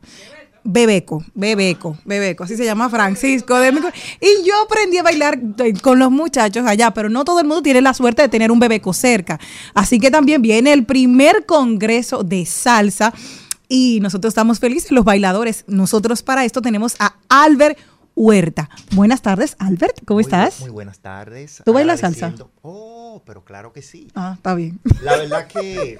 eh, Ser irónico. Sí, la mayoría de los cantantes de salsa no la bailan, no saben. y los músicos. Romo no baila bachata. Así son las cosas, pero eh, por suerte no es mi caso. Eh, y la verdad que yo muy contento de compartir aquí con ustedes y tener también el tiempo y el espacio de verlo a ustedes desarrollar su trabajo. Y agradecido precisamente por este tiempo que me están brindando. Y a la vez emocionado de poderles traer noticias buenas, tanto para los amantes del género de la salsa y el son, pero al público en general, porque eh, en medio de tantas situaciones especiales es bueno tener un momento de escape. Y es lo que se está brindando ahora en el Congreso Nacional de Salsa, que lo estaremos eh, desarrollando 22, 23 y 24. Es decir, ya estamos a escasos días. No es este fin de semana, sino el próximo. ¿Dónde se va a celebrar y cuál es el costo que tienen para los ¿Y bailadores? qué se va a hacer? ¿La gente es una fiesta o es un ah, es educativo? ¿Cu- ¿Cuál es el contexto? Es una fiesta de cultura. Ahí nosotros que vamos a tener, van a haber presentaciones artísticas de bailadores, tantos nacionales como internacionales. Es todo un espectáculo que no solamente se va a limitar a la música, sino como a la cultura, al conocimiento, al desarrollo precisamente de toda esa parte sensible de la persona. Nosotros eh, lo que buscamos con esto es apoyar la cultura desde eh, este género salsero del son. Vamos a tener, además de las presentaciones artísticas, habrán talleres durante los tres días. Vamos a tener la participación de el Chino Méndez, de grandes, eh, digamos, pilares de, de este género que van a estar entonces durante todo el día desarrollando tanto talleres de baile como charlas. Y una, una pregunta, tú mencionaste al Chino Méndez, pero ese, ese primer congreso de la salsa, si no está ahí Eugenio Pérez, El ahí hay un problema. salsólogo mayor. Ahí hay un problema. Donde está el chino está Eugenio. Ah. Y la verdad que eh, va a ser un momento muy especial porque ahí precisamente Eugenio eh, ha escrito libros y él estará teniendo un espacio muy especial en donde estará desarrollando todos esos temas de su última creación. Y invitamos realmente a todo el público de ustedes, tanto a los amantes de la salsa como no, porque se trata un encuentro cultural. O sea que pueden ir la gente que no sabe hacer un copy-paste porque normalmente uno va mirando, ah, mire, se tiró ese pasito por ahí, me gustó bastante. Y a partir de ahí, entonces uno va y lo va incluyendo. Pero a mí que me encanta bailar esa como la Pantera Rosa en salsa, que es una de mis favoritas. Excelente. Me encanta. ¿Cuál? ¿Usted no sabe cuál? La Pantera Rosa en salsa. No. Pero dura siete minutos, es maravilloso para los salseros. La pantera rosa, en salsa. Eso es una pieza. Es sí, una pieza. claro. Sí. Pónmela, búscamela ahí. Oh, pero, Y una pregunta, ¿hay un estilo de salsa dominicano, de bailar, digamos? ¿Hay una forma de bailar salsa a lo dominicano? Así es. A nivel mundial. Así es. ¿Y cuál es? ¿Cuál a, es? a nivel, se llama así mismo. El estilo dominicano. Y es la que predomina aquí, porque aquí hay escuelas de- que enseñan a bailar y quizás enseñan con una tradición cubana, es como dice Malena, no. puertorriqueña. Esa es la salsa- famosa salsa de colmado, esa es la dominicana. Esa es la salsa acrobática, la que enseñan en las escuelas es una salsa para Oye, hay- concursos. hay- yo, yo, yo cogí clase de vuelta en una que ya se llamaba Tía Gloria. Un abrazo para Tía Gloria. Y los que fuimos alumnos de Tía Gloria en la calle no conocemos porque no sabemos las mismas siete vueltas. Ay, ¿verdad? Desde que tuvo una gente moviendo un, un brazo para arriba, eh, está cogido. No, es verdad. Pero mira que eso de. Pero, de pero lo de la salsa dominicana. Sí, realmente a nivel mundial se conocen varios estilos. Nosotros somos muy, muy, muy especiales. La diferencia es en el tiempo en el que se baila. Nosotros bailamos en una gran parte nuestra salsa local en contratiempo. Contratiempo, eh, conocemos que la música está dividida en compases y en, dependiendo en qué compás se comienza a bailar, entonces se sabe si se está en tiempo o en contratiempo. Igual con el pie en el que se está bailando, si se comienza con el pie derecho o el pie izquierdo. Pero a nivel mundial eh, son cuatro estilos que se conocen. Eh, Vaya. Se conoce el estilo On Two, que se desarrolló en New York. Se conoce el, el estilo On One, que es el que se desarrolla en California y Los Ángeles. Entonces conocemos ya el estilo que se desarrolla en Cuba, que es el casino, la rueda de casino, y el tradicional puertorriqueño. Y el que nosotros obviamente bailamos aquí, que es un poco de todo. El estilo bebeco que fue. Reitera- El estilo, ¿Dónde va a ser? Reitera el lugar, eh, los días. ¿El precio? Sí, para Tendremos entrar. en este, ¿qué tendremos? Ya lo dijiste, ahora el lugar para reiterarlo, las clases. Señor eh, Carlos Mariotti, yo creo que es una buena oportunidad eh, para usted aprender a bailar salsa. Muy bien. La invitación está abierta. 22, Necesito que me enseñe una mujer. 23 y 24 de septiembre. Estamos hablando del fin de semana de arriba, el próximo. Entonces, son diferentes precios, pero todo el que compre su boleta para la actividad de la fiesta, el concierto nocturno que tendremos cada noche, tendrá la posibilidad de participar en todos los talleres que se darán a lo largo del día y en las charlas magistrales que se van a estar presentando. ¿Lugar? Estamos hablando de el Hotel Jaragua en el Salón La Fiesta. La- ¿Cómo? En el salón la fiesta. Del Hotel Jaragua. Enterito, enterito. Completo, las dos plantas. Pero eso cuesta un dinero. Eso va a ser muy divertido. Muy divertido. ¿Y, y cuál es el costo? Eh, son eh, a nivel de reservaciones Ah. y entonces hay, dependiendo la zona en donde quieran estar, va a ser el precio. Pero hay algo muy importante, que es lo que marca la diferencia. Estamos hablando de que nuestros géneros caribeños nos mueven al baile con el tambor y demás. Eh, si no hay quien me contradiga, vamos a hacer desde hace mucho tiempo los únicos que vamos a tener tres pistas de bailes dentro del salón, precisamente para que sea un concierto verdaderamente bailable. Qué bueno que esto coincide con el lanzamiento, decíamos hace un ratito, del libro La biografía del maestro Johnny Pacheco. Que ahí, se vivió un momento muy interesante, lo estuve viendo en las redes sociales, porque trajeron a un promotor, a un productor desde Puerto Rico que en la, durante la pandemia trabajó con algunos productores musicales, músicos, eh, salsómanos, salsólogos, con un concepto que se llamó Desde la Loma. Desde la Loma, que básicamente se manejaba por, por, por, por redes sociales y de ahí salieron producciones muy, muy, muy, muy, muy, pero muy interesantes. ¿Van a traer al Monseñor de la Salsa? ¿No van a traer al Monseñor Adames? Vamos a tener una cartelera muy interesante. Vamos a tener al maestro Luis Perico Ortiz con Ojo, una orquesta de claro. 20 músicos. ¿Verdad? Él va a estar cerrando el concierto, pero a nivel local vamos a tener una representación importantísima. Vamos a tener al príncipe Rey Reyes, vamos a tener a la salsa urbana de nosotros con el clasicón. Qué vamos bueno, qué decir, que va a interesante. ser una cartelera impresionante y muy, muy valorada por las personas que le gusta la música, que le gusta los metales, escuchar el sonido directo. Expendio de bebidas. Se va a poder beber. Vara abierta. Hay romo. Hay romo. Si no, no hay salsa. Lo que faltan son hombres que bailen. Ponme la salsa ahí de la pantera, que primera vez que oigo hablar de la pantera rosa de la salsa. Nos vamos al cambio de la 1 y 30 y todavía tenemos más contenido para ustedes. Vamos a hablar en un rato en, nuestra, en nuestro segmento clave A con la gente de la Fundación Verde Profundo.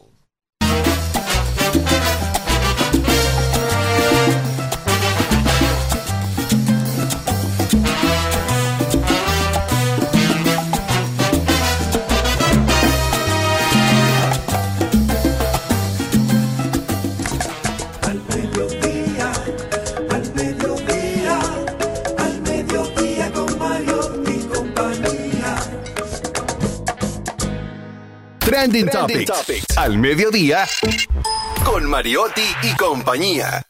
Presentamos Trending Topics. Prime agua de coco pa' la seca, que este calor está de madreñeta y en la calle se siente el vapor. Fría ya. Hoy me pongo el corto y salgo en chancleta después de las 12. Ahí estaba sonando una canción de, de Gueto, de, eh, Calor, de Farruco, ¿verdad? Y Gueto, que es dominicano, el productor, uno de los productores principales de Farruco, que estuvo ayer con nosotros aquí en Al Mediodía con Mariotti y compañía. Las tendencias de hoy, no me desvíen la atención, por favor. Ya se me va a dar. por Dígame usted. Bueno, tenemos en tendencia a los Rolling Stones y al Fútbol Club Barcelona. Ustedes saben que a raíz de la relación comercial que inició Spotify con el Fútbol Club Barcelona, de llevar la marca Spotify en la camiseta, cuando vienen los juegos del clásico entre el Barcelona y Real Madrid, Spotify promociona a uno de los artistas que están en tendencia en el momento o que tienen una actividad reciente.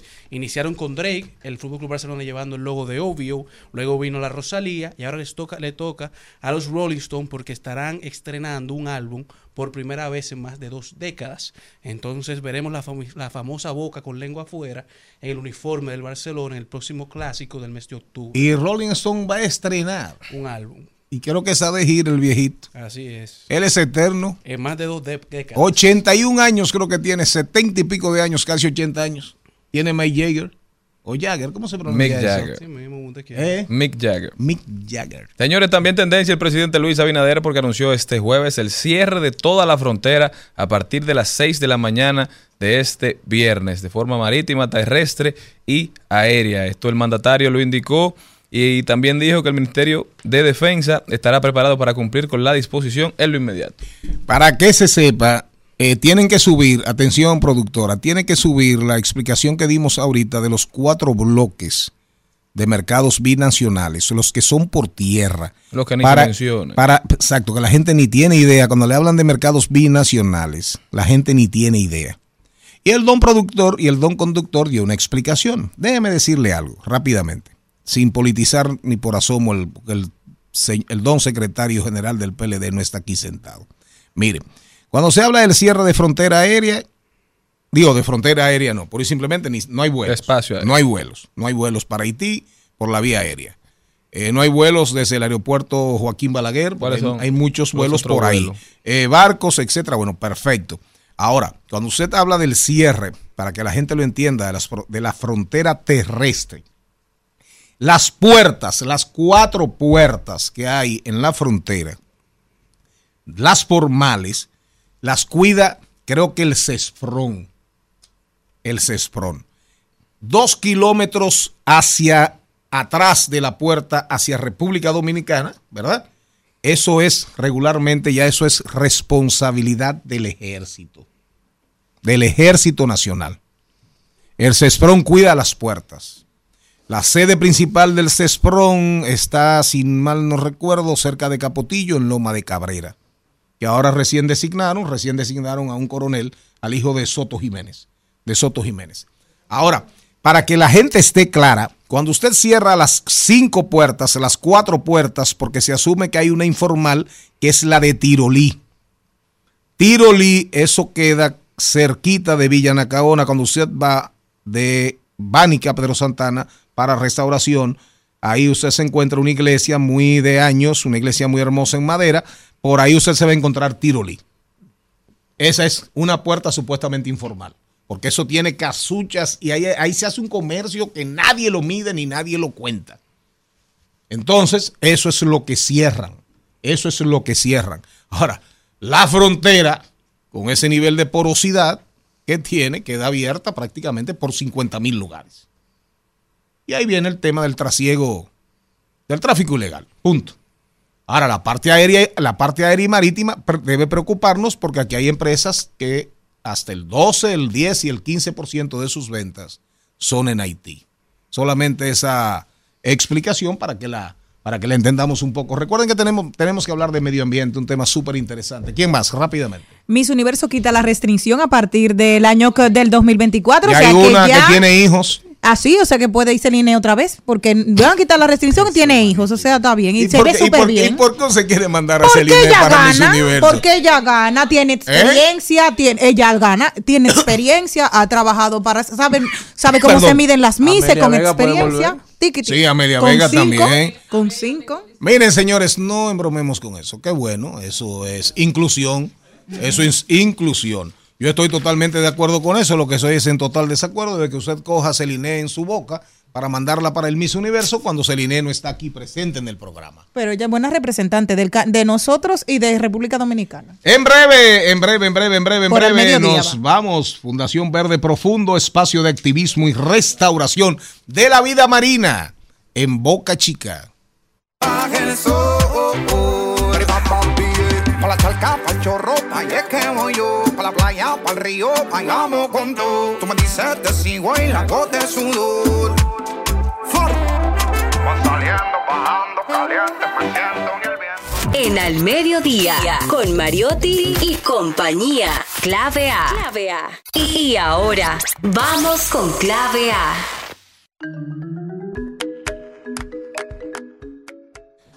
Tasha Goff. Goff. Goff. Con F, Goff. Bióloga marina. Presidente o presidenta de la Fundación Verde Profundo. Una pregunta rápida antes de entrar en Sargazo, Boca Chica, en tu calidad de, de bióloga marina y la, la triste, las tristes, porque son varias noticias, varias noticias tristes con el tema de los manatíes. En esos días, el pobre muchachito este, ¿cómo se llamaba? Pepe. ¿Eh? Pepe, en esos días, ahí en la zona de Manzanillo también un reporte de muerte de manatíes por hélices, imprudencia y una, y una especie de verdaderamente en extinción. ¿Qué podemos hacer? ¿Cuál sería un paliativo real? Bueno, yo creo que los accidentes con los mamíferos mari- marinos, los manatí, es un reflejo de la falta de Conciencia. De conciencia, pero también hace, hace más falta que las autoridades tengan sanciones tangibles para quienes tienen esos accidentes, porque son evitables. O sea, ya- la gente ya sabe dónde más o menos se encuentran los manatíes, pero no tenemos quizá tanta vigilancia y, ta- y ni, ni un régimen de consecuencia para los tour operadores o los lancheros que andan a velocidad excesiva. Buena respuesta. Vámonos con el sarga- vámonos con el sargazo y boca chica. ¿Cómo nace esta ¿Usted fundación? alguna vez fue a la matica? No, no, porque a la edad de que yo podía ir no me dejaban cruzar. Oye, la otra, di que las matas de farfán. Ah, de verdad, tú vas a la matica mucho. Sí, hacemos mucha limpieza de, de manglar allá, así que podemos llevarte para que tengas una experiencia. Ah, mira, ahí con chor y todo, y con sí, con sombrero, y vamos para allá. Eh, ¿Cómo nace la fundación? Mira, eh, nace a raíz de que mi familia y yo hemos vivido siempre en la costa, ya sea en Sosúa o Boca Chica, y nos tocó ver la degradación medioambiental este, con el tiempo. En, en el caso de Boca Chica, con el tema de la erosión de playa. Y andamos, andábamos buscando respuestas a lo que estaba ocurriendo y iniciamos un voluntariado con Reef Check, con Fundación Punta Cana en, a principios del, del año 2000. Lo hicimos voluntario y nos quedamos con la espina de, de cómo podíamos hacer más que siendo voluntarios y decidimos crear nuestra propia fundación para resolver parte de los problemas que tenemos en Boca Chica. ¿Y esto, qué, cuáles son esos principales problemas que está enfrentando ahora mismo la comunidad de Boca Chica? Tenemos un problema serio con, con la basura, que nos dejan los visitantes todos los fines de semana y los O sea, también informales. La basura que producen los humanos. Sí. sí Y que dejan allá. Sí, principalmente la... Tú sabes que los fines de semana se llena la playa de, de visitantes de Santo Domingo. Y lo cual es bueno porque dinamiza bastante la Claro. economía local. Ahí no tenemos ninguna queja. Sin embargo, no tenemos suficientes zafacones y aunque los hubieran, sabemos que la gente no lo va a utilizar. Sí, así el es. lo mismo con, la- con el tema de la conciencia. Por otra parte, tenemos el problema de la falta de control con la pesca. Boca Chica tiene mucha biodiversidad, lo que no tiene es mucha abundancia. Cuando hablo de biodiversidad, que hay muchos tipos de, de muchos tipos de animales. Tú entras al agua, en áreas donde hay corales, donde trabajamos nosotros, y tú te encuentras hasta con pulpitos. Eh, el Hay de detalle- todo. El detalle es que como hay mucha extracción, no, se le no le damos chance a esas poblaciones a que se desarrollen y aparte de eso, los visitantes les gusta llevarse en vasito los pececitos, los erizos. Pana. Para nada, exacto. Hace un tiempo se estuvo hablando de que Boca Chica estaba un poco insalubre, que hubo la cosa, que realmente hasta- habían incluso hasta heces fecales eh, bollando por ahí, por decirlo de alguna manera.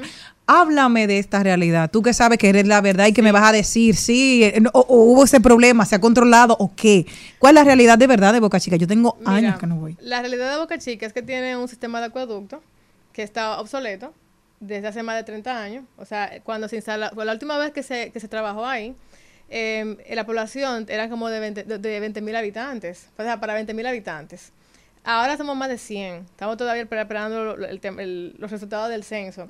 Y a eso hay que sumarle la, la población flotante de Boca Chica, que tenemos muchos Es hoteles. altísima. Es altísima. Entonces el problema empieza con que no tenemos un sistema de alcantarillado al día.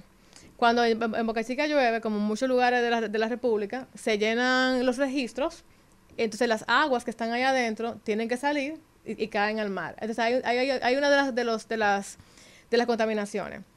Y según la información que tengo de Corabo, que Corabo es la entidad que, que trabaja con los acueductos de Boca Chica, Es la Corporación de Acueductos de Boca Chica. según lo que he hablado con ellos, todos los negocios que están en la playa sí están debidamente conectados al alcantarillado de Boca Chica. Sin embargo, la contaminación no solamente viene de, de cuando llueve, con, con- con el agua que sale del acueducto, sino que Boca Chica tiene una parte rural donde hay letrinas, donde se crían cerdos, hay ganado y se hacen pozos que no son legales y, esos, y, y esa contaminación se permea al, man- al manto acuífero del río Brujuelas. Sé si saben que, que Boca Chica... Claro, ahí, Boca Chica ahí se- es que desemboca, viene, viene del área eh, de la periferia de la provincia de Monteplata, con, el, con la provincia de Santo Domingo, por la zona de la autovía del Nordeste, por toda esa zona. Eh, he visto en lugares, he visto en lugares el río Brujuelas eh, crecido, crecido abajo, con focos de noche, con diluvios. Toda esa zona del- de los pozos de los malenos. Sí, entonces cuando tenemos comunidades rurales, muchas veces eso viene acompañado de letrinas y eso contamina ese acuífero que también llega a Boca Chica. Entonces si hay un problema de contaminación, sin embargo, hace como dos años Anamar hizo una, un estudio, ah, ellos hacen anualmente estudios de la calidad del agua de Boca. Chica. Y lo que nos mostraron a nosotros cuando surgió el último boom, hace que creo que fue el año pasado, que hubo un tema con la contaminación, eh, se mostraba que en la parte este de la laguna, que es donde está la hamaca, Boca Marina, por esa zona de ahí, que por cierto, hay, hay- hay que estamos nosotros, cerca de ahí, la contaminación está en rangos normales, porque todas las playas tienen su cierto nivel de contaminación, pero Sí, en un rango claro, aceptable. claro. Y mientras más al, al, al oeste, ¿entiendes? Donde, donde están las marinas, ahí se contamina el agua porque han habido una serie de dragados que han cambiado la- el sistema de corrientes, entonces el agua se acumula. Si el agua no, no corre y no se oxigena, entonces tú, obviamente tú tienes más contaminación. Entonces hay una- son muchos los factores. Entonces, aquí hay un tema que ustedes plantean, la Fundación Verde Profundo. Cuando tú dices nosotros estamos por el lado del Hotel Hamaca, es la fundación. Sí. Ahora, tu familia tradicionalmente, ¿Qué ha hecho ahí? ¿Qué tiene? ¿Negocios? Sí, nosotros tenemos eh, una propiedad en la playa, que es justamente donde está la fundación. Mi papá la adquirió con unos amigos en el 95. Y nosotros era donde vivíamos. Y luego todos nos fuimos. Y nos tocó regresar a Boca Chica hace como nueve años, a mi papá y a mí. Y iniciamos un pequeño hotel, un pequeño restaurante. Y por nuestra paz mental, la fundación, que es realmente lo que nos gusta. ¿Y, qué, ¿Y cómo se llama el restaurante? El restaurante se llama Restaurant Ocean Republic.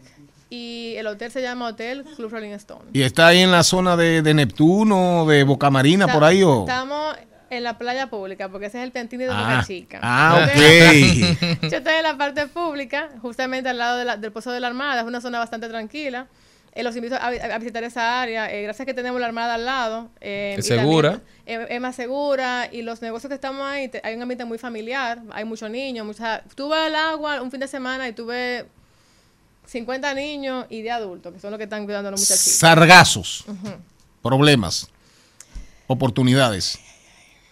Mira, con el sargazo yo tengo una, es como partida en dos, porque primero es un ecosistema que es muy importante, es una alga que cuando está en el lugar, en el mar de los sargazos, donde debe de estar, funciona bastante bien porque es un ecosistema del cual dependen muchos peces eh, que se reproducen ahí y viven ahí.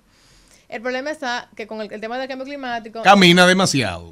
eh, la contaminación que nosotros hemos generado por décadas, ahora estamos teniendo un, un sobrecrecimiento. Las algas, como las plantas terrestres, le gustan los nutrientes y crecen más. Y le gusta también el agua caliente, crecen más.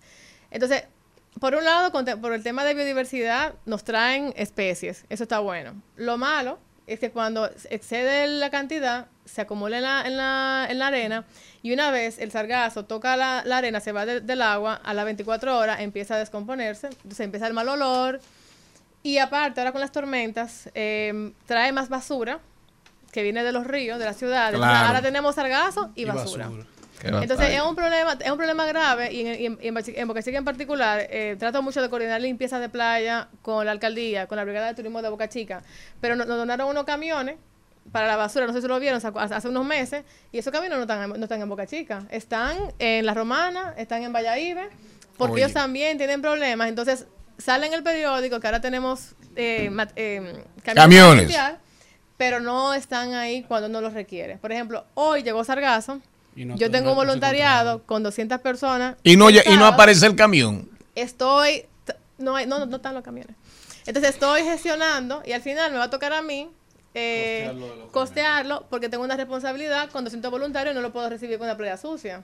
Claro. Entonces es como un tema de que uno tiene una, una responsabilidad como ciudadano fuera de la fundación porque tenemos un negocio ahí y tenemos que garantizar que, te- que, esté- que la playa esté bien. Pero también como que se de- dejan muchos muy solo al, a lo que estamos ahí trabajando. Tasha Goff. Este programa es tuyo. Tasha, que. Mira, este programa es tuyo, Tasha. Cada vez que Tasha quiera venir aquí, oye bien, ella está, este programa está totalmente abierto para Cuando ella. no quiere, invítala. Y ustedes también vengan a Boca Chica. Visiten, visiten el pueblo. Repite el nombre del restaurante. Restaurant Ocean Republic. Yo le voy a enviar a, a Marlene nuestro, nuestro Instagram. Eh, pueden ir a Boca Chica, es seguro ahí, señores. No, no, no hay problema. Sí, sí, sí. Gracias, señores, señoras. Diversidad divertida, información sin sufrición. Al mediodía con Mariotti y compañía. Nos vemos, nos escuchamos mañana. agua. Aprieta un puño dentro del gabán. Mira pa' un lado, mira pa' el otro y no ve a nadie. Y a la carrera, pero sin Hasta aquí, Mariotti y compañía. Hasta aquí, Mariotti y compañía. Hasta mañana. Rumba 98.5, una emisora RCC Media.